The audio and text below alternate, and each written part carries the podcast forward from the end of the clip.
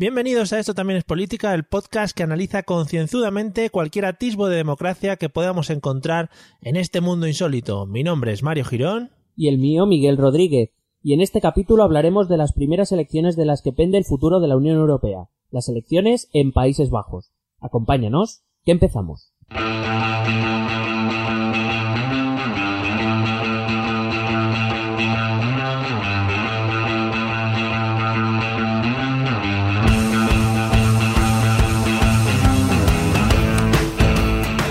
¿Qué pasa, seres? Bienvenidos al episodio número 32 de Esto también es política, el podcast, bueno, pues que analiza todos aquellos regomellos que encontramos en el mundo de la política, pero hablándolo desde un clima calmado, eh, sin aseveraciones muy concretas. ¿Quieres que te corte ya o...? Sí, sí, sí, ya estaba entrando in the garden. ¿Qué pasa? ¿Cómo estás? Pues bien, aquí encantado de tenerte en los estudios centrales. Efectivamente. Sabes que, que me pone mucho tenerte aquí. ¿Te mola el saludo así más millennial, más eh, rollo que pasa a troncos? Mm, Bueno, a mí, tú sabes tú que tengo un espíritu súper joven, Ya. ¿sabes? De, ¿sabes? de Stevie Wonder, de... Sí, creo que eso no es tan joven ya, No, igual. No. ¿Ya se ha cambiado eso? Sí, de booty. Bueno, pues, eh, pues entonces haz lo que quieras. Vale, pues mola mazo todo lo que hagamos. Eh, es esto, un referente. un referente para todo el mundo. Bueno, hoy, eh, ¿quieres que me guarde el chiste de los Países Bajos? No, gente por favor. baja. No, por de- favor. ya, los- Sácalo. ya- ¡Sácalo! No, bueno, lo iremos haciendo referencia a tema Países Bajos durante todo el episodio porque hoy viajamos hacia allí virtualmente porque siempre hablamos del presupuesto, amigos, A ver, a ver ese... ese Patreon ese rico. Patreon, por favor. Eh, bueno, pues viajamos hasta los Países Bajos porque es uno de los primeros países, como ya hemos venido hablando en otros episodios anteriores, que va a tener sus, eh, sus elecciones y que pueden marcar un poco el futuro de las siguientes elecciones. ¿Me estoy anticipando? ¿Estoy metiendo la pata? Muchas elecciones, ¿no? La No, pero digo que sí. eh, puede ser que, que tengan alguna... eh, que podamos ver un reflejo de estas elecciones en las siguientes o... Hombre, sí, como hablábamos eh, cuando, cuando hablamos de la extrema derecha o cuando hablábamos del caso de Austria, eh, está siempre existe ese peligro, ¿no? Del el efecto llamada, el efecto incendio, ¿no? Que empiezan en un sitio y se va propagando. Eh, entonces, claro, las elecciones eh, de Países Bajos pues representan el primer punto, el primer referente que vamos a tener a lo largo de un año que viene cargadito. Sí. eh, sin, sin subestimar a 2018 que también viene cargadito. Eh, pero, por ejemplo, aparte de estas elecciones en Países Bajos, que si estáis escuchando el podcast el mismo día de su publicación, se están sucediendo las votaciones al mismo tiempo. Si lo escucháis más tarde ya sabréis hasta los resultados. Sí. Eh, es la primera de muchas, después vienen Francia y Alemania seguro. Eh, pero he de decir que con lo que estoy leyendo en las últimas semanas, no descarto que este año también tengamos elecciones en Italia y en Grecia. God, my God, me, me apasiona mucho que voten en martes. El miércoles. Eh, vale, miércoles, sí, sí, efectivamente. Bueno, el martes votan los estadounidenses. Sí. Eh, de hecho, es que no, no es tan extraño. O sea, el, el hecho de que votemos en, en domingo lo solemos hacer al sur de Europa Oh, normalmente. Países Eh, relajados, No, hay, hay- no, pero por ejemplo, en Reino Unido, si no me equivoco, las últimas fueron un jueves. Terracita, eso nos llama mucho después de votar. Hombre, aperitivo. Es que si no, ¿para qué vas? Claro. ¿Para qué Es vas que a se votar? va o se va a votar con la familia o con los amigos y te vas al aperitivo o te vas de comida y cuando acabes ya te pasas por el colegio Claro. electoral. Si eso. O sea, vas a ir un jueves después de trabajar o antes. Bah, Es que creo que de todas formas se tiene algún tipo de permiso de tiempo para poder ir a Ah. votar en horario laboral. Eso no- aquí no se han enterado. No, uy, el día que se enteren. Madre mía. Bueno, pero aquí o, o dan tres días, el de antes para pensar, el de votar y el de después por si acaso. por si las moscas. Bueno, pues nada, cuando quieras nos metemos en el meollo de la cuestión. Bueno, primero quería hacer una aclaración terminológica Oh, qué guay.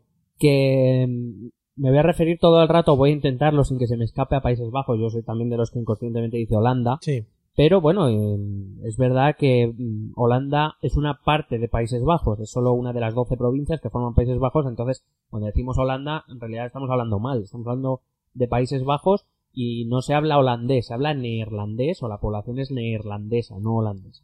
vale. Voy a intentar hacerlo, si alguna se me escapa pido disculpas de antemano, ¿no? Pero Muy bueno, bien. así dejamos la nota cultural, Muy bien pedidas las disculpas, además. por acaso. Bueno, la primera pregunta es qué, qué es lo que se elige el 15 de marzo. Bueno, pues el 15 de marzo lo que se eligen son los 150 escaños de la Tweetcamer. Cuidado.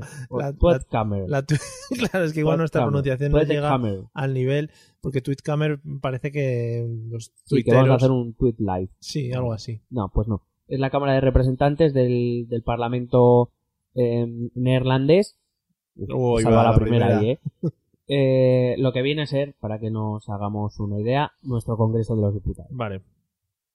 Entonces, eh, o, Países Bajos eh, es una monarquía parlamentaria, es decir, igual que nosotros. Sí. eh, es decir, tiene un jefe de Estado más simbólico que otra cosa. Mm. eh, y luego tienen dos cámaras. la Cámara Baja, que es la Cámara de Representantes, la Tweetkamer. No me he atrevido a escribir la del Senado, pero hay que decir que electiva solo es el- el- la Cámara Baja, porque el Senado, eh, el Senado neerlandés está confeccionado por los distintos consejos provinciales, es decir, es, un- es una Cámara verdaderamente territorial. Nuestro Senado se supone que es una Cámara territorial, pero no. Eh, entonces la, la, la forman los consejos provinciales que vienen a ser nuestros gobiernos autonómicos o nuestras cámaras autonómicas para que nos hagamos una idea. Y entonces pues básicamente se eligen 100, 150 escaños. Si quieres te cuento un poco cómo funciona el sistema electoral mientras Sí. estés escuchando esto y la gente vota. O sea, esto es un directo. Claro, es live. Está- estamos a punto de conectar con, un directo de, o diferido. con algo de allí. Nuestro corresponsal neerlandés, que no le conocemos. Es eh, Van Basten. bueno. Eh, el Tienes unos referentes, madre mía, muy actuales. es que estaba a punto de decir Van Breukelen, pero eso no sé si lo conoce todo el mundo. Bueno, Eh, el sistema electoral neerlandés es un sistema muy proporcional, o sea, nada que ver con el nuestro. El nuestro no es que sea nada proporcional, digamos, el nuestro ya explicamos, eh, no sé en qué episodio, creo que fue en el de las seis condiciones ciudadanos, que explicamos un poquito Sí. el sistema electoral. El siste- nuestro sistema electoral es bastante equilibrado, es decir, busca un punto medio entre la gobernabilidad y la proporcionalidad.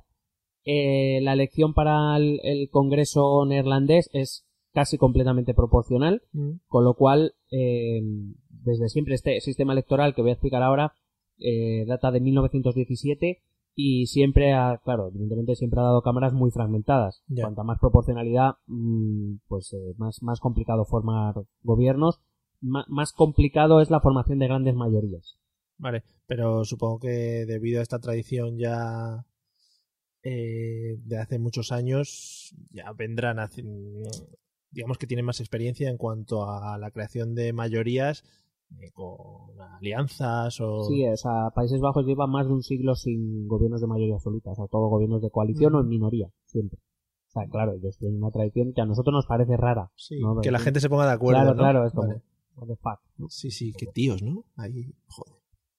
Eh, la verdad es que le- eh, leyendo el, el sistema electoral es un sistema un poco complejete. O sea, no es que hay 150, lo dividen entre los votos y lo reparten. No, es un poco raro porque eh, ellos dividen el territorio en- como en 19 distritos electorales. Luego cada partido puede presentar las mismas listas en cada distrito o cambiarla. Pueden hacer un poco lo que les venga un poco en gana. Y luego el votante, aparte de votar la lista, como hacemos aquí, ellos tienen un, eh, un sistema de listas desbloqueadas en las cuales el votante puede ponerle una crucecita a su político favorito, Sí. digamos que ese sube en el escalafón a la hora de entrar en el, en el, en el, Congreso. Madre mía. Esto es como las votaciones que hacemos aquí a Eurovisión. Son igual de complejas. ¿no? sí, No, sí, porque nadie sabe cómo. Era Xavi, ¿no? El de los 40 que se llevó el galleto. Galletos. Xavi, sí. ¿cómo tomaste esa decisión? Pobrete, Cuéntanoslo. pobrete. Bueno, Nos estamos Eh, cerrando puertas también, te quiero decir, ¿eh? Ver, los 40 ya no nos admiten. bueno, pero que se llevó un galleto es un hecho, o sea, no es algo que no, no- ya lo criticamos en su momento. ¿no? Vale, vale. Bueno, como digo, es un... O sea, se divide en 19 distritos a la hora de votar, según listas, pero luego a la hora de repartir se reparte a nivel nacional, lo que viene a decir más o menos que el partido que consiga un 0,67% de los votos totales ya tiene un escaño, pero a la hora de decir quién entra, se toman los votos preferenciales. O sea, es un poco hard. O sea, quiero decir, Vale. cuando ya lo tienes automático, ¿sabes? cuando ya has hecho muchas elecciones, Claro. te sale solo, pero cuando es la primera vez que lees este sistema, dices, what, what? Pero al final la gente que vota a las personas. No, vota partidos. A ver, es como Vale. si aquí. Nosotros aquí tenemos listas blo- cerradas. Sí. li- Listas bloqueadas. Sí. Es decir, el, el, el- vamos a poner un ejemplo. Sí, el, el Partido, Popular. la lista. el Partido Popular presenta una lista con Mariano Rajoy al frente y ya está. En, en Holanda te presentan, en tu distrito electoral, te presentan una lista, pero tú puedes, de los X candidatos que te da cada distrito, yo puedo señalar a uno, al, que puede ser el número 17, por ejemplo, porque es mi favorito, porque Mm. es mi cuñado, yo qué sé. Sí, sí, sí. Cada uno luego pone cruces por lo que quiere. Mm. Entonces, a la hora de asignar los escaños, los Vale. que más cruces tengan se ponen primero en la lista y son los que entran. Vale, vale. O sea, tú votas al partido y aparte dices, this is my favorite. Bueno, Claro. Entonces, eh, aquellos que consigan X un número de crucecitas, pues se co- cogen un asiento, aunque esté en el 19 en la lista. Pero está bien porque te, se van a, o sea, se van a implicar mucho más todos los que estén incluidos en esas listas grandes. Claro, yo soy muy partidario de listas desbloqueadas con una o dos preferencias. A mí me parece un buen sistema. Al fin y al cabo, el, el líder, el que vaya de número uno, va a seguir entrando porque como mucho pues quedará el 2, el 3 Claro. o va a quedar más. O sea, que entrar va a entrar. Sí, sí. Eh, mientras que, oye, le das a la- al ciudadano la opción de que, oye, pueda escoger su favorito y que Claro. esos políticos puedan acercarse más al ciudadano para darse a conocer si quiere, quiere de la cruz. También es verdad que para eso implica que el ciudadano se tenga mucho más conocimiento de lo que está, que se implica un poco más Sí, pero en, que la política, si dices- si dices que se dividen por regiones y tal, eh, tiene más posibilidad de acercarse y de estar más próximos al ciudadano que no los no sé cuántos entrarán en las listas españolas, pero que no sabemos la mitad ni quién son. Bueno, aquí por ejemplo en Madrid lo tenía más complicado porque aquí entran, me parece que son las listas, son treinta y pico pues, candidatos, o sea, conocer a 30 del PP, 30 del PSOE, 39 va a ser un poco Harry. No, pero igual el candidato de tu distrito o algo así que también se presenta, que bueno, cosas así. Bueno, en cual- que sí, en cualquier caso, este tipo de votación, yo repito, soy muy partidario de, la, de las listas desbloqueadas, eh, me, me parece bien en tanto en cuanto exige al político que, que- que rinda más cuentas, y pero lo que pasa es que exige también al ciudadano. A mí me parece bien porque a mí esto Te de la política eso me interesa y claro, pero yo no sé si al ciudadano medio un alto porcentaje yo creo que no. Pero bueno, no, Haremos una tampoco- No, eh, que no la haremos, digo, ¿eh? No. no, Vale, no hay presupuesto para desechada. Bueno, eh, traigo una curiosidad del sistema electoral que me ha parecido muy interesante y es que cuando un partido nuevo, o sea, se crea un partido y se quiere presentar a las elecciones o un partido que no esté dentro del Congreso se presenta a las siguientes elecciones, se le pide una fianza en pasta, Ostras. ¿vale? Entonces, si eh, eh, si no consigue representación, esa fianza no se le devuelve. Joder. Eso lo que pretende es, en un sistema tan fragmentado como el, como el neerlandés, lo que se pretende es que no se creen 200.000 partidos políticos con, Claro. con que puedan entrar, porque entonces si ya es difícil entrando 10, 11 partidos, imagínate entrando 17. Claro, porque al final cada uno tendría un escaño y eso sería Claro. 150 personas diferentes. Claro, entonces es algo que me ha llamado la atención. Cuando has dicho lo de la, lo de que a los partidos políticos se les pide una cosa, hubiera molado que se les hubiera pedido pasar alguna prueba de humor amarillo o algo así. O pueden organizar un juego sin fronteras, pero de entre partidos. Ostras, qué guapo. Y solo el que gana tiene derecho a algo. Vale. Bueno, pues se lo propondremos también. Bueno, entonces en- esto es el sistema electoral en el que están votando Juegos los... Sin fronteras. Otra reseña antigua. deberían recuperarlo.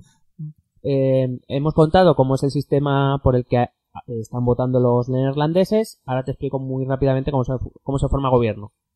Eh, No es tan importante saber los resultados, de hecho por eso estamos haciendo el programa hoy y no después de saber los Mm. resultados, porque eh, vamos a encontrar un espacio muy fragmentado en cualquiera de los casos y la formación de gobierno no va a ser inmediata. Es decir, es verdad que es un país que tiene una larga tradición de, de coalición, de negociación, etcétera, de consenso incluso, pero que, que, claro, eso no se hace de un día para otro, aunque tengas práctica hay que discutir muchas cosas y no se va a hacer de un día para otro. Está quedando grabado.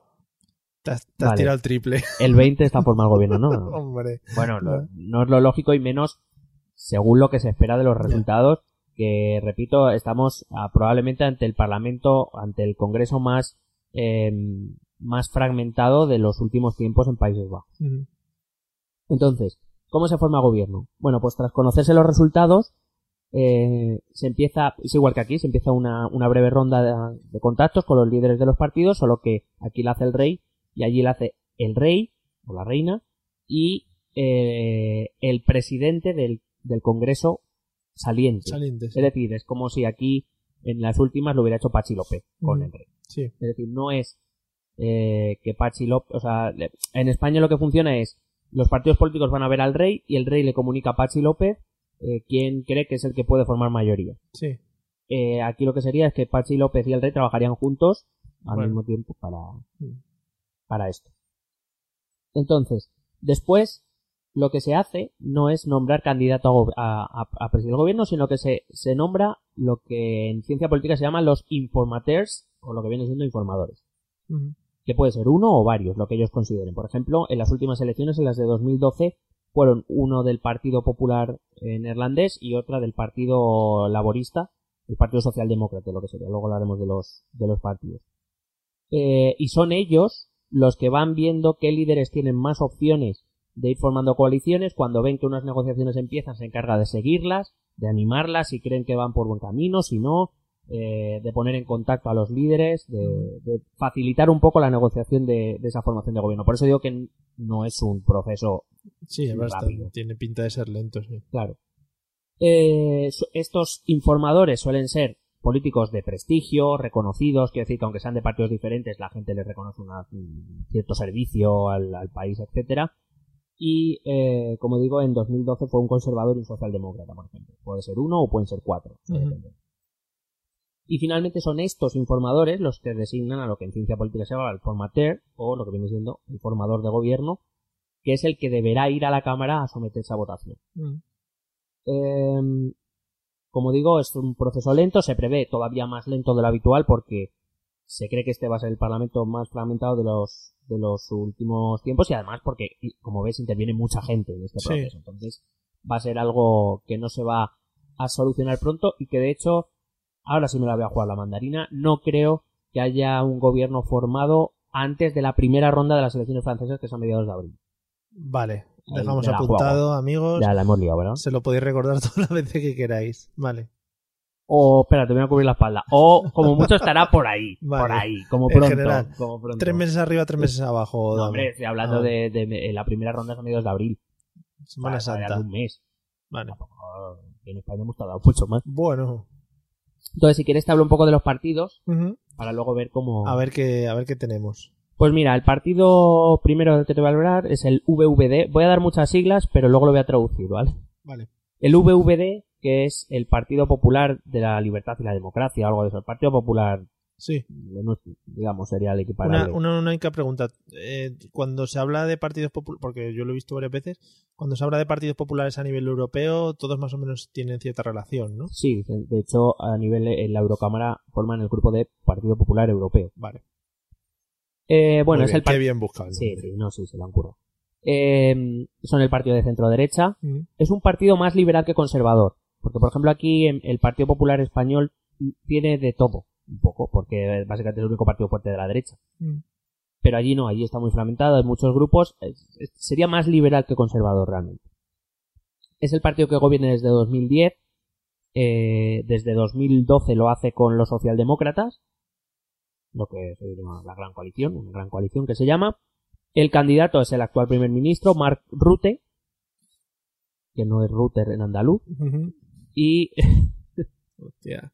y es, sí, bueno, ¿qué pasa? A ver si solo vas a poder La- tú soltarla. ¿Pero ¿sabes? la tienes apuntada en el guion? Sí, ahora y que a día de hoy, por mucho que se diga, es el favorito a ser eh, formador, a ser nombrado formador de gobierno. Ujú. Eh, actualmente tiene 41 escaños. Lo que se prevé es que consiga, claro, 41 de 150. Ya. Se, para la mayoría, recuerdo, se necesitan 76. Eh, las encuestas le otorgan 24-25 De los 41 de que los tenía. 41 que tenía. Pero ¿y Aunque eso- es verdad que las encuestas en los últimos días, los, eh, estoy hablando de las últimas dos semanas, le han dado una ligera tendencia al alza. Sí, que igual puede llegar a los 30, pero que... No, no, a los 30 no se cree, pero Bueno, estará que 28. puede llegar a 26, 27. Vale. Eh, ¿eso, ¿Y eso se ve como un batacazo o se ve como algo normal? Probablemente para, ma- para Rute, para su partido, no. Es decir, es un golpe, pero no porque él tiene una competencia a la derecha bastante feroz, el famoso Builders, que del que hablaremos ahora, y porque el gran batacazo se lo lleva al socio de gobierno. Vale. que es el segundo partido del que te hablo, el PVDA, que lo viene a ser el Partido Laborista, que es un partido socialdemócrata, no socialista, es un partido socialdemócrata, de centro izquierda, que ha sido el socio de gobierno desde 2012 y que las, eh, actualmente tiene 38 escaños y lo que se prevé es que consiga 10-11. Madre O mía. sea, eso sí que es un batacazo Sí, sí, sí. muy rico. Eh, y además las tendencias de las últimas semanas también van A la baja. baja. O sea, eh, aquí los socialdemócratas parece que van a desaparecer del mapa Ya. porque, bueno, es posible que puedan formar parte de una coalición de gobierno, pero claro, su peso ya va a ser... Hasta ahora habían conseguido gobernar entre dos partidos, lo cual tampoco es muy normal en, en Países Bajos, pueden ser entre tres, es lo normal, pero, pero el quien se ha llevado el gran batacazo ha sido él. El tercer partido, que es el que más está dando que hablar en Europa, es el PVV, el llamado Partido de la Libertad de Gerd Wilders, que es un partido de extrema derecha.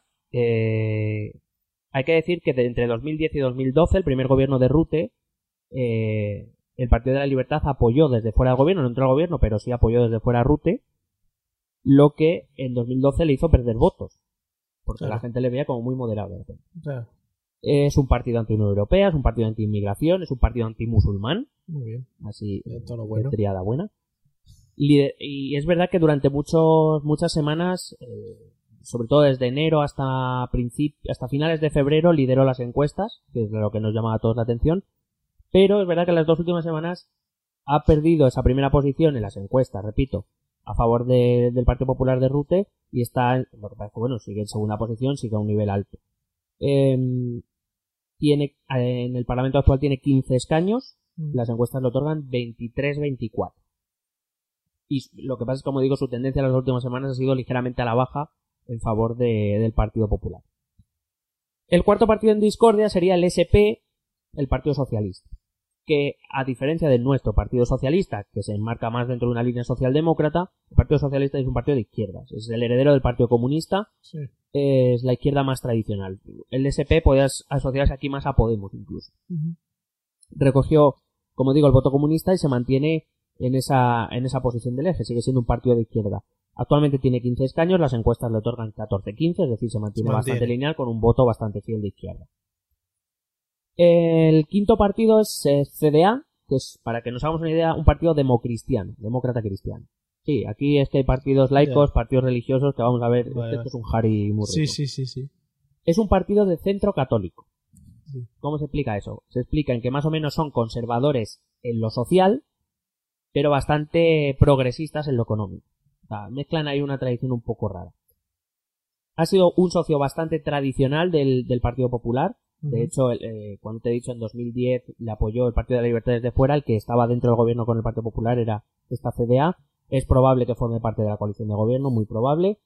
Eh, esto, este partido es partidario de una reforma profunda de la Unión Europea, no de la salida, pero sí de una, de una reforma profunda. Y de hecho, en algunas posturas sobre la Unión Europea han apoyado, o sea, han, han tenido la misma opinión, o han manifestado la misma opinión que Wilders. O sea, que lo único que eh, eh, además en estas elecciones se espera que tengan un subidón, tenían 13 escaños, las encuestas le otorgan 19-20, con una tendencia al alza. Otro partido interesante es el de los, se llama Demócratas 66. sí. Es, eh, ellos se autodenominan centro radical. ¿Qué es esto de centro radical? Pues el centro radical básicamente es que no tienen una ideología como muy prefijada. Claro, pero el rollo de las radicales normalmente suelen ser los extremos, ¿no? No, no tiene por qué. Ah, no, vale. Eh, Centro eh, digamos, son más bien un conjunto como de, de sensibilidades, de ideas, de pensamientos. Es un poco lo que sobra, que lo han tirado todo ahí dentro. No, porque son de carácter centrista, pero me refiero que no es, no son muy dogmáticos, no es como el Partido Popular más o menos tiene el mundo claro lo que es. Sí, sí. Un poco bueno. Bueno, Estamos vale. ahí por el centro, admitimos algunas cosas de izquierda, otras de derecha, Mm, así, lo que vamos viendo. Muy bien. Me ha salido un poco vasco, ¿no? Sí, un poco gallego también, así una mezcla. Sí, España y. Es un guiño a nuestros oyentes de- del norte. Bueno, pues eso, ahí, ahí se mezclan pues de gente de centro izquierda, gente de centro derecha, liberales, progresistas, laicos. Este, este partido es laico, por ejemplo. También es uno de los partidos que están en casi todas las encuestas para entrar como socio de gobierno. Tiene 12 escaños actualmente y las encuestas le otorgan 17-18. Es que al final casi todos, si más o menos las encuestas van por ese mismo camino, van a estar rondando los 20 escaños. Eh, bueno, ahora empiezan a bajar un poquito, pero va a haber muchos partidos con un número bastante similar de votos, Sí. lo cual va a hacer que, bueno, ahora, ahora entraré a comentarlo, pero va a hacer que como mínimo, mínimo, sean necesarios cuatro partidos para gobernar. Mínimo. Que lo que se espera es que sean cinco o seis. Muy bien. Luego está la CU, que es la Unión Cristiana, que es un centro derecha, este sí más conservador, más Mm. tradicional, un religioso, un partido religioso más tradicional. Lo que pasa es que son protestantes ortodoxos. Claro, habíamos hablado de los católicos, hablamos de los protestantes ortodoxos, sí. queda otro que, que no te creas que.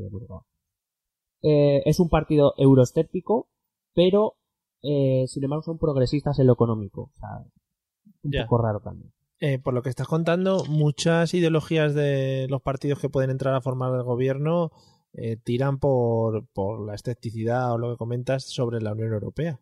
Pero la, aquí, por ejemplo, eh, los, los, el Partido Socialdemócrata, por ejemplo, el Partido Popular o incluso el Partido Socialista Mm. son partidos europeístas. O sea, no, no tienen ninguna, ninguna duda sobre eso. Además, el Partido Popular ha colocado a buena parte de sus miembros dentro de la burocracia o de la élite eu- europea. O sea, que en principio creo que salvo que gane Bildes y, y gobierne con este con los demás Claro. de los escépticos a principio a priori no veo un peligro excesivo para la Unión Europea de momento siempre y cuando la coalición la encabece Rute y no Claro. y no Bildes Porque puede, puede pasar que aunque no gane las elecciones cree coalición de gobierno. sí sí es Igual es que- igual que en España es Vale. quien consiga formar la mayoría Vale. Luego están los GL o los verdes, o sea, el partido de los verdes tradicional. Lo que pasa es que no es tan, tan de izquierdas como los verdes pueden ser, por ejemplo, aquí en España o en, o en el resto o Sí, de, igual del sur europeo. No estemos muy situados tampoco. Es, es, sí, bueno, aquí los verdes sería un poco eco o algo así. Sí, Eh, allí los verdes sería un centro izquierda, o sea, eh, se situaría entre el Partido Socialdemócrata y el Partido Socialista. El Partido Socialista es más de izquierdas todavía Vale. que los verdes. Eh, es decir, eh, mm, ahora mismo tiene cuatro escaños, las encuestas le otorgan 17. joder. Pero los verdes tienen historial de haber llegado a acuerdos con el centro derecha. O sea, quiero decir que, que cuidado que los verdes pueden ser parte de la coalición de Pero ¿y gobierno. cómo puede, cómo puede ser que, que tengan esos subidones de escaño partidos de extrema derecha por un lado, partidos de izquierda por otro? Bueno, una de las, una de las eh, tragedias, entre comillas, de, de la, de la política holandesa es que, y, bueno, al igual que en el resto de Europa, se han ido polarizando. Entonces las opciones de centro Mm. han perdido mucho, mucha fuerza a favor de los extremos. Aún así hay que decir que los verdes es- podrían considerar un centro izquierda, una, una izquierda moderada. O sea, que ni siquiera es un extremo. Simplemente, digamos, si, si vemos una línea, pues más o menos han ido abriendo los votantes hacia, hacia los lados. Veremos cuántos han llegado a los extremos y cuántos se quedado en opciones más moderadas, aunque, aunque no tan decentes. Ya. Luego está el eh, SGP, que es el partido reformista, pero no reformista porque quiera reformas, sino es reformista porque es un partido de, la- de derecha de religión conservadora. De hecho, son calvinistas ortodoxos. Es decir, cuando se llaman reformistas de la reforma De la luterana, o sea, sí, sí. de la reforma protestante. Perdón, luterana, no calvinista en este caso. Sí. Em, la verdad es que ha sido tradicionalmente en los últimos años un partido bastante testimonial. Es el partido más antiguo, ahora mismo de los que existen, pero ahora mismo es bastante testimonial. Tienen tres escaños y las encuestas le dan tres escaños. Bueno, los mismos votantes de siempre se conocen. Paremos un momento el tema de los Países Bajos. No se va a mover, siempre va a estar ahí, no te preocupes. Es un podcast, además, lo puedes escuchar cuando quieras. Atiéndeme un momentito porque esto que te tengo que contar es muy, muy, muy importante, por lo menos para nosotros. Desde hace unas semanas hemos arrancado una campaña en Patreon. En Patreon, sí, una plataforma para que los, bueno, la gente que tenemos poco dinero y pocos recursos económicos podamos captar algo de eh, dinerillo para poder financiar eh, nuestro podcast. Nosotros simplemente lo queremos para eh, crear más publicidad y que más gente se una al podcast de Esto también es política y poder llegar más allá de, de donde estamos llegando hasta ahora mismo. Te animamos a que te pases por nuestra campaña de Patreon, que veas nuestros objetivos y nuestras recompensas y que si te animas, pues apoyes a este, este humilde podcast que hacemos pues con el, ansia de poder llegar a cuanta más gente mejor. Pásate por patreon.com barra esto también es política y allí te dejamos todo resumido. Recuerda, patreon.com barra esto también es política. Sigue escuchando esto de los Países Bajos. Recuerda, Países Bajos, no Holanda, que está muy muy interesante.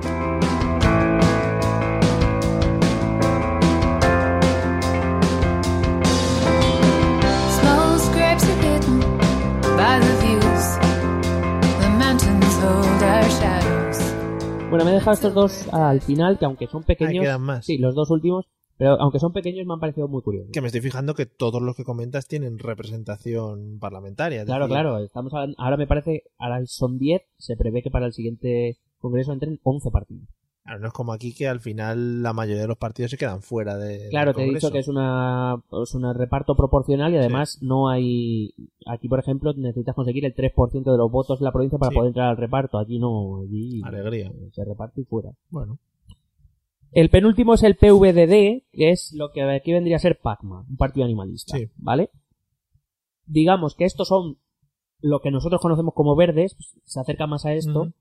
Em, por supuesto, su programa electoral es un programa de, de protección animal, que parece obvio, Sí. ¿no? Tiene una perspectiva más ecologista global, más como los verdes del sur de Europa. Eh, por ejemplo, proponen cosas como subir el impuesto a las materias primas para bajar los impuestos a las rentas del, del trabajo, a, lo- a los sueldos de los trabajadores. sí, Actualmente tienen dos escaños, que es un partido animalista que tiene escaños, sí. y las encuestas le otorgan 4 o 5 y las últimas semanas ha ido creciendo, o sea que últimamente tienden más hacia los 5 que hacia los 4. Ya. Con lo cual se convertiría en el partido animalista más potente de Europa. No sé hasta qué punto podrá hacer valer 5 escaños, pero oye. Sí, sí, ahí están. ahí está. Por- joder. Y el último sé que te va a gustar mucho, Mario. Por favor. Se llama 50 Plus. No me lo he inventado, ¿eh? 50 Parece Plus. una medicina.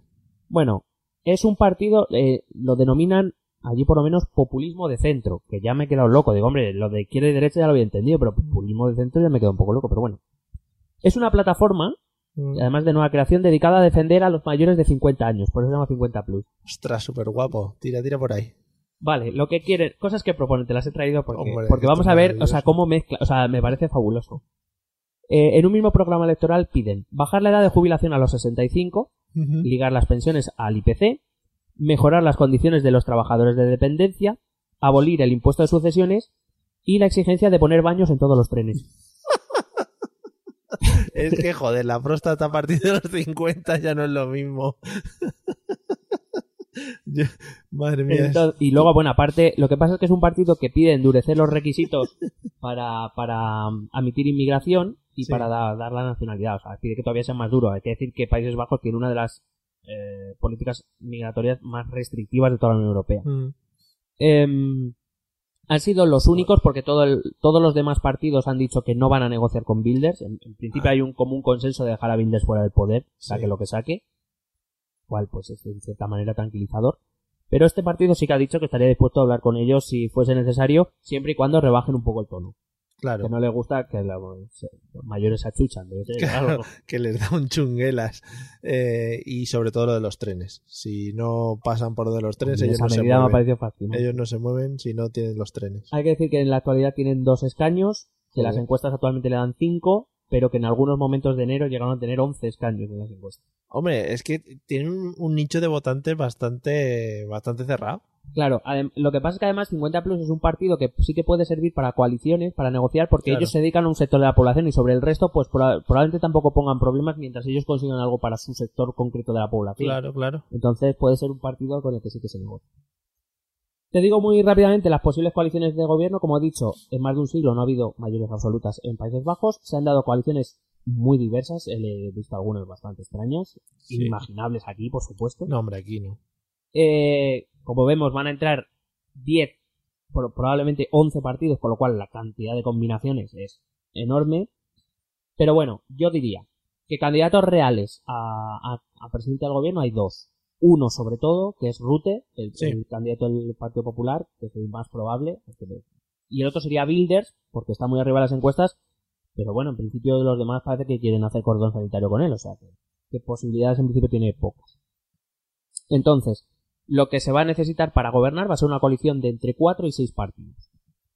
Yo he traído aquí las que, desde mi humilde punto de vista, Mm, son, sí, sí. son las dos más eh, posibles. Es verdad que sin saber los resultados, esto ya sé que tiras a la piscina. Por Mm. eso he dicho que esto no es de jugársela, esto es de yo la traigo las dos que yo creo que podrían ser las más factibles de acuerdo a las encuestas. Habrá que ver los resultados y lo veremos. Entonces, la primera contaría con el Partido Popular, que les recuerdo serían 24 o 25 escaños, el Partido Socialdemócrata, que serían 10-11, y la CDA, esta famosa, el Partido Demócrata Cristiano, que serían 19-20. Correcto. A eso le sumaríamos los 66, los, perdón, los 17-18 de Demócratas 66, Que ya Sí. el nombre me flipa. Es Es, como una un carretera interes- Sí, sí. estelar, iba a decir. Interestelar. Están en ello. ¿Vale? Y si las encuestas se dieran por ciertas, la suma de estos cuatro partidos sumarían entre 70 y 74 escaños. Es decir, le faltarían muy pocos, entre 6 y 2, entre 2 y 6 escaños para poder formar gobierno, que lo sacarían bien o de 50 plus, bien de, de los eh, de los protestantes ortodoxos o bien de los ya de los calvinistas si De no lo- hubiera más De lo que vayan pillando. claro pero Sí, que- sí. que- quiero decir necesitarían un partido pequeño más es Mm. decir aquí se juntarían cinco partidos la segunda opción es una opción que veo un pelín más complicada pero que es posible debido a los antecedentes que sería de cuatro partidos que sería el Partido Popular 24-25 escaños eh, los democristianos 19-20 Demócratas 66, 17 y 18 y añadiría los verdes con 17. Esta sumaría 77, 80 escaños que están por encima de la barrera para poder formar gobierno.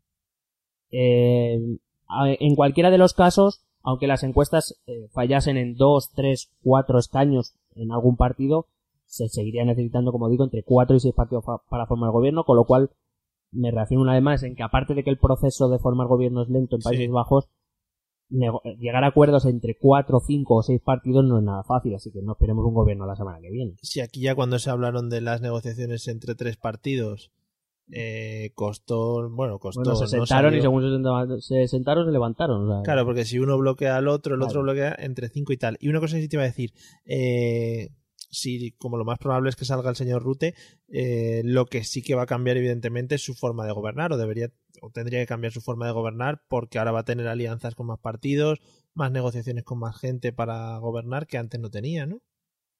Bueno, pues supongo que lo que tendría que hacer es aplicar los acuerdos a los que se lleguen, igual que hizo con el Partido Pero Socialdemócrata que digo o que va a estar un poquito más limitado que, que antes. Bueno, claro, evidentemente el Partido Popular pues tendrá tendrá más limitaciones a la hora de imponer sus políticas. Claro, necesita de los otros cuatro partidos y todos querrán, digamos, poder sacar pecho por algo en algún momento. Sí, supongo que, que sí, pero bueno, es que eso, es- en eso consiste gobernar en coalición y en eso consiste intentar llegar a un consenso, ¿no? No, evidentemente uno parte de la idea en cualquier negociación de que uno no va a conseguir todo lo que quiere, Claro. porque si no ya no es negociación. Claro, que como hemos hablado muchas veces aquí estamos muy mal acostumbrados, porque al final aquí siempre ha habido un partido potente en el gobierno que ha hecho y ha deshecho lo que ha querido. Sí, incluso gobernando, aunque no alcanzar la mayoría absoluta por sí mismo, los acuerdos que precisaba eran bastante, quiero decir, a falta de cuatro o cinco escaños, con lo cual el 95% del programa electoral lo podías aplicar porque el otro no tenía fuerza suficiente para impedirlo. Claro. Desde el otro, con una fuerza mínima, conseguir cualquier cosa ya era un éxito. Entonces, pues claro, no, no. también ha habido muchos partidos que se han llevado mucho. Los partidos catalanes, ¿no? Supongo que cuando- Claro, por eso que todo lo que han conseguido, pero a nivel nacional, lo que han conseguido los partidos catalanes Claro, que o, daba un poco o lo- igual. o el, el- bueno, partidos catalanes, Convergencia y Unión Sí. o, o el, o el PNV, por ejemplo, cuando Sí. ha habido otros casos, lo que han conseguido han sido, si tú lo miras de una perspectiva global, son cosas mínimas, Claro. generalmente de financiación y de dinero, pero que a nivel global tampoco significan tanto, mientras que el 80 o el 90% de lo que se ha aplicado viene puramente del PSOE del PP, dependiendo de quién gobernara en cada momento. Aquí, evidentemente, eso no puede ocurrir. Estamos hablando de que si, si, si Rute consiguiera cualquier coalición de gobierno, Rute tendría lo que viene a ser un tercio de los escaños. Ya. O sea, no es como, eh, pues eso, en en España ocurría que era el 90% de los escaños, que estamos hablando de un 30% de los escaños que se necesitan para gobernar, con lo cual el otro 70 tiene una fuerza bastante grande como para, para poder limitarle su movimiento. Claro. Sí, sí, que al final cada, cada ley que tengan que tirar para adelante o cada cosa que tengan que aprobar tienen que negociar con todo el mundo. Con el Claro, generalmente en Países Bajos, por ejemplo, las leyes suelen tener una durabilidad grande. Claro. porque al fin y al cabo la, la aprueban muchos acuerdo, partidos, claro. es verdad que se pueden cambiar cosas, pero es muy raro ver un cambio radical como aquí ocurre, por ejemplo, con las leyes de educación. Educación. Es muy complicado. Muy bien. Bueno, al final te he puesto el último punto de la Sí. te he puesto dos historias neerlandesas. Es acojonante, da para película. Hmm, el título de la- Bueno, pues de películas vamos a hablar. Oh, Pero la primera, he encontrado una cosa en la política neerlandesa que me ha encantado y que yo propongo desde aquí ya eh, importarla. aquí. Resulta que en Países Bajos existe una cosa llamada Oficina Central de Planificación. sí. ¿Qué es esto? Es una agencia independiente, se creó en los años 60, que adquirió mucha importancia sobre todo a partir de los años 80. ¿Ya que se dedica? Básicamente se dedica a hacer previsiones y, eh, y evaluaciones de las políticas públicas. Mm. Es decir, em, por ejemplo, si un gobierno pone en marcha una política pública, esta agencia la coge, la mide, la, la lleva a términos monetarios, por ejemplo, dice, pues mira, esta es, obviamente en principios teóricos, pero eh, esta medida va a provocar o va, va a gen- va a generar X puestos de trabajo, pero va a crear eh, aumento de impuestos en este sector, no sé qué, no sé cuánto. ¿Cuál? Como una simulación de lo que puede Claro. pasar. Claro. Eh, eso con, con políticas públicas que ya se han puesto en marcha o con políticas públicas que se anuncian. No sé, no sé si lo has dicho y no te estás escuchando, pero Ah, gracias. ¿de quién? de- ¿Depende de alguien esta Es independiente. Ah, eso. Eh, entonces, ¿qué pasa? Que los partidos políticos en Países Bajos, sobre todo desde los años 80, como te he dicho, envían sus programas electorales a esta agencia para que ellos le digan a la ciudadanía esas políticas que ellos proponen, más o menos, que, qué efectos pudieran tener sobre, sobre la sociedad, sobre las cuentas, etcétera. Eso es maravilloso, ¿no? Por joder, te lo estoy diciendo. Sí, Eh, sí. y de hecho se ha no es obligatorio, pero se Mm. convirtió en tradición que desde los años 80 los partidos políticos lo enviaban. Claro, ¿Por qué? Porque además se empezó a ver como el hecho de que no envíes tu programa electoral implica que algo tienes que esconder. claro. Y aparte esto ayuda, me pareció magnífico sobre todo por una razón. Porque si quieres que esta agencia te evalúe tus políticas, tienes que ser concreto. Claro. No puedes divagar como ocurre con el 90% y me quedo corto de los programas electorales aquí en España. Eh, Son medidas concretas Claro, tendrán unas métricas que tienen que seguir y Claro. que si no los cumplen. Claro, entonces eh, me parece una idea maravillosa porque además luego esa información se publica y por tanto el ciudadano puede tener conciencia de los costes reales y de las consecuencias reales que ciertas políticas pueden llevar a cabo. Hombre, y, y en cierta parte es un método de control maravilloso para los políticos para que no, pues eso, no vendan humo como Es hacen decir, aquí. obligación no tienen, pero se, ha convertido en una tradición que, claro, el que, por ejemplo, Builders en Mm. 2012 sí envió su programa electoral, eh, este año no lo ha enviado. Vaya. También hay que decir que el programa de Builders, y ahora voy a hablar un poquito de eso, ocupa un folio. no te falta más, hombre. Coño, no hay que gastar papel ahora, que están los árboles ahí tiritando. Bueno, esa era la primera historia neerlandesa que me ha parecido una idea magnífica y que podríamos traer aquí en algún. Yo, Bueno. que- yo creo que tenemos algún organismo, no sé si dependiente del Ministerio de Hacienda, que se supone que evalúa políticas Sí. públicas, pero yo ni conozco ni... Sí, sí, están ahí, bueno, muy lejos, es que está muy lejos, no, va, no llega al metro, o sea que no se puede. Bueno, aparte, coincidiendo un poco con la actualidad, no lo habíamos gustado, pero has visto que Países Bajos está teniendo un conflicto diplomático con Turquía ahora. Sí, ¿No ¿Estás enterado? Porque no deja entrar a dos ministros turcos que venían a, a dar mítines sobre el referéndum constitucional que va a hacer Erdogan. está Erdogan maravilloso ahora. Claro, eh, bueno, la razón es simple, es porque ellos entienden que un político, bueno, ellos tienen prohibido que cualquier político extranjero vaya a su país a dar mítines políticos. Pueden ir de visita, obviamente, de visita eh, personal o turística o de visita oficial, o, perfectamente, pero que no vayan allí a dar mítines políticos. Eh, entonces, esto es como Bildes lo aprovecha muy bien, ¿no? Ya lo decía yo, los musulmanes, lo- bueno, sí. Recuerdo que en diciembre fue condenado por, eh, por insultar un poco más o menos a los marroquíes. Muy antimusulmán. Entonces te voy a contar un poquito la historia de Bildes, muy rápida. Esta historia comienza con un eh, otro neerlandés que se llamaba Pim Fortuyn. Mm. Pim Fortuyn era un neerlandés de tradición, que nació en una familia católica, muy católica, que nació al poco de acabar la Segunda Guerra Mundial, que era un sociólogo bastante importante allí, yo no le conocía, o sea, no sé, y fue un conocido, muy conocido ensayista a partir de la década de los 90.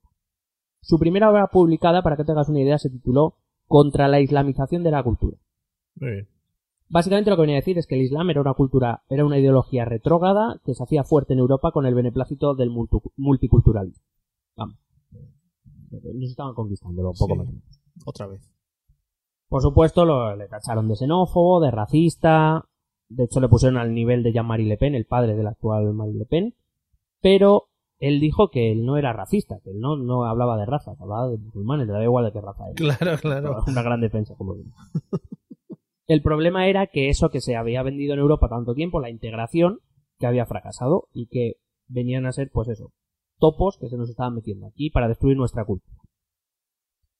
Bueno, pues el rechazo le llevó a presentarse a unas elecciones en 2001 con un partido que se llamaba, cuidado el nombre, ¿eh? en, neerlandés, casi, ¿eh? en neerlandés tiene un, son dos palabras, pero traducido, según he encontrado, es una Holanda, bueno, unos Países Bajos donde se pueda vivir. Que digo, ojo al nombre, Joder. cuidado. Joder.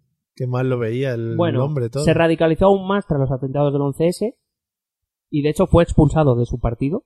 O sea, Él. sí, sí, sí. Me imagino todo loco ahí lanzando sillas. Ahí. ¡Ah, que no! por una declaración en la que denunciaba a los musulmanes holandeses, eh, que los musulmanes eh, neerlandeses eran quinta columnistas, es decir, que, que ejercían ahí de quinta columna para destruir su cultura desde dentro. Creó entonces su propio partido, al que llamó Lista Pinfortium, o sea, le puso su nombre. Eh, bueno, fue comparado con los nazis, con el fascismo de los años 30, de hecho se le llamaba el, el fascista, o, O se le llegó a llamar Mussolini. Todo muy bonito. Sí. Pero mientras esto ocurría, en el ámbito público, los las, eh, las encuestas le daban un resultado de la leche. ¿Te suena? Porque es que a lo mejor no Sí. estaba pasando ahora. Bueno, pues su partido llegó a la alcaldía de Rotterdam poco antes de las elecciones generales eh, y las encuestas le daban 38 escaños. Fíjate con el- los resultados que te está dando con los de ahora. Sí, sí. A nueve días de las elecciones, tras un debate presidencial, eh, fue asesinado en el parking, en el parking de la radio Madre donde fue a hacer el... con un arma de fabricación española, por cierto, esto me llamó la atención y lo quería decir aquí. Muy bien. Para que, digan que, para que digan que no hacemos cosas eficaces. Importando cosas buenas, coño. Y eh, el asesino se llamaba Volker van der Graaf, que era un activista eh, pro derecho de los animales, pro animalista. Y en el juicio declaró que lo hizo porque representaba un peligro para la sociedad neerlandesa. Evidentemente este asesinato causó una enorme conmoción en Países Bajos y el tema de la inmigración comenzó a ser tratado en, las- en la esfera pública. Hasta ese momento hay que decir que, que Países Bajos tiene una gran inmigración Sí, eh, musulmana, eh, bueno, y no musulmana en general, sí. eh, pues eh, digamos que empezó a alimentar ese debate sobre la inmigración que hasta ese momento había permanecido bastante callado. De hecho, a partir de ahí, Países Bajos empezó con políticas migratorias cada vez más restrictivas. Eh, poco después, un tal Theo Van Gogh, que sí que era un descendiente del pintor, era un director de cine, un productor de televisión, bastante conocido en Países Bajos, sobre todo por su continua crítica contra la política neerlandesa. Una familia muy artística, los Sí. Van Gogh. Sí. Eh, se autodenominaba liberal radical y ateo anticlerical. Pero cómo la gente es capaz de definirse con tanto detalle, Muy bien, sí. con tantos adjetivos. Y bueno, de hecho, además de a los políticos, criticaba a través del sarcasmo a las religiones organizadas. Es decir, atacaba a los políticos y a, los- y a las religiones. Primero fue muy antijudío y después se convirtió, eh, desde los 90, usualmente, en muy antimusulmán. Eh, sus críticas arreciaron tras el 11S, Mm. igual que las de Pin for Pin, y solo un político merecía su alabanza en todo el espectro, que era Pin Fortuyn. Sí. En 2004, Pin Fortuyn ya había muerto, tras el 11M, por cierto, publicó un corto llamado Sumisión, que lo podéis ver en YouTube, que abordaba el tema de la violencia contra las mujeres en el Islam. Por supuesto, provocó gran indignación entre los musulmanes, que lo tacharon de blasfemo, y aunque, aunque había sido amenazado muchas veces de muerte, él había rechazado la protección policial, pues en, en 2004 un islamista holandés, de, bueno, neerlandés, de origen marroquí, le asesinó en plena calle. Mm, Primero le tiró un tiro a la cabeza, después siete tiros más cuando ya estaba medio muerto, y después lo remató con cuchilladas y lo degolló. Pues acaso quedaba claro que no, que no estaba muerto. Hay que decir que la última película que dejó acabada fue, se llamaba 0605, que es una versión ficticia del asesinato de Pin Fortune. Madre mía. Ese año 2004, un tal Gerd Wilders, que era un diputado, un miembro independiente, estaba en el Parlamento ya, formaba parte del grupo del Partido Popular, eh, pero era independiente, es decir, no formaba parte del partido, decidió salirse de este Partido Popular y fundar un nuevo partido que llamó Partido de la Libertad y que a Mm. día de hoy es uno de los dos favoritos para darse con la victoria en, la, en las elecciones de, de Países Bajos Madre mía. te digo muy rápidamente, básicamente porque el programa electoral tiene un folio, te digo las cinco grandes medidas que propone, que es cerrar mez- las mezquitas y por supuesto ¿no? prohibir que se puedan edificar ninguna más, Ah, prohibir el Corán, prohibir la inmigración de países musulmanes a lo Trump, a lo Sí. que viene siendo, eh, salirse de la Unión Europea y eh, tener más gasto en policía y en defensa. Y no trata temas económicos, cómo va a llevar el país, ese tipo de cosas no Pero interesan. es que eso no es urgente para él. Vale. Eh, conclusión puede ser que vigile, se vigile un poco las espaldas el señor Builders también, por si acaso. Él sí lleva protección policial. Ah, vale, vale. Ya ha aprendido, ¿no? Sí, De, por lo visto ya de los Sí, que lleva, lleva protección po- policial, ha sido amenazado muchas veces, pero sí, él sí lleva, lleva eh, escolta policial. La, la, básicamente la, mi, mi conclusión sería que deberíamos estar muy atentos a lo que la gente propone, que no por decir las cosas que uno quiere oír, eh, realmente nos está haciendo un favor. Sí, Eh, sí. Así, A bote pronto. Bueno, pues hasta aquí tu resumen de las elecciones holandesas. Pues vaya, neerlandesas. De Países Bajos. Qué bajón, por una vez que lo digo y la cago. Pues sí, vamos, más yo creo que más o menos queda claro y así la gente cuando vea los resultados el próximo jueves, pues tenerse. ya, ya más o menos puede hacerse una idea de por dónde van los tiros. Hay que decir que la política neerlandesa no es fácil. Hmm. Muy, muy, muy atomizada, muchos partidos, muchas ideas Sí. muy diferentes. Es complicado seguirla, pero bueno, así más o menos nos hacemos una idea. Está guay por eso, porque tiene muchas diferencias con la nuestra y así vemos un poquito cómo va en Europa las diferentes, las diferentes democracias con las que convivimos. Pues nada, vamos a dejarles a los muchachos que nos están escuchando con los métodos de contacto para que disfruten de los mismos y pues ya si quieren nos escriban, nos cuenten cosas, ¿te parece? Dínoslo, Silvia. ¿Quieres preguntarnos algo? ¿Proponernos algún tema? ¿Exponernos tu opinión? Ponte en contacto con nosotros. Es muy fácil. Envíanos un correo electrónico a esta dirección. Esto también es política arroba gmail.com. También puedes escribirnos en nuestra página de Facebook. Esto también es política. O en nuestra cuenta de Twitter arroba etepolítica. O si lo prefieres, visita nuestro blog. Esto también es política.wordpress.com. Recuerda que puedes suscribirte a nuestro canal de YouTube. Y si quieres charlar con nosotros directamente, únete a nuestro grupo de Telegram. Busca el enlace en nuestras redes sociales. Porque tú también formas parte de Esto también es política. Qué bien dichos y qué bien narrados, ¿no te parece? Bueno, bueno, me, da una envidia tener esa voz. ¿Te eh, sublibella, podrías decir? Bueno, eh, me sube la bilirrubina incluso. Joder, qué bien, acabamos por todo lo alto con nociones musicales para todos. Pues nada, hasta aquí nuestro pequeño resumen de lo que están siendo ahora mismo, si lo escucháis el jueves, el miércoles, perdón, las elecciones de Países Bajos. Si lo escucháis después ya han pasado, podéis ir a ver los resultados y por lo tanto comparar con lo que hemos ido hablando. Correcto, esa era la idea y esperemos que, oye, cuando se leáis o escuchéis algo sobre estas elecciones, puede decir, esto ya lo sabíamos nosotros. Efectivamente, que para eso estamos, hombres y mujeres. Y otros seres de otros planetas que seguro que les llegan las ondas radiofónicas, que yo el otro día lo escuché, que mandamos ondas para ver si les llegan a los marcianos. Pero, ¿ondas de esto también es político? No, no, todavía no. Ah, no, vale, no- vale. no han cogido nada nuestro. que Pues a lo mejor por eso nos responden. mandan canciones de los Beatles prueben. y cosas de esas. Que prueben esto también es política. En fin, Te van a ah, decir estos humanos. pero ¿qué hablas? Nosotros tenemos segmentados los partidos eh, Pero van a decir, van a decir estelares. contacta, contacta que quiero decir Hombre, dos no, cosas. joder, cuatro cosas. ¿Te imaginas que un día nos llega un audio de esto de... Estaría guapísimo. Esto también es política. Amigos, nos vemos en el próximo episodio. Pasarlo bien.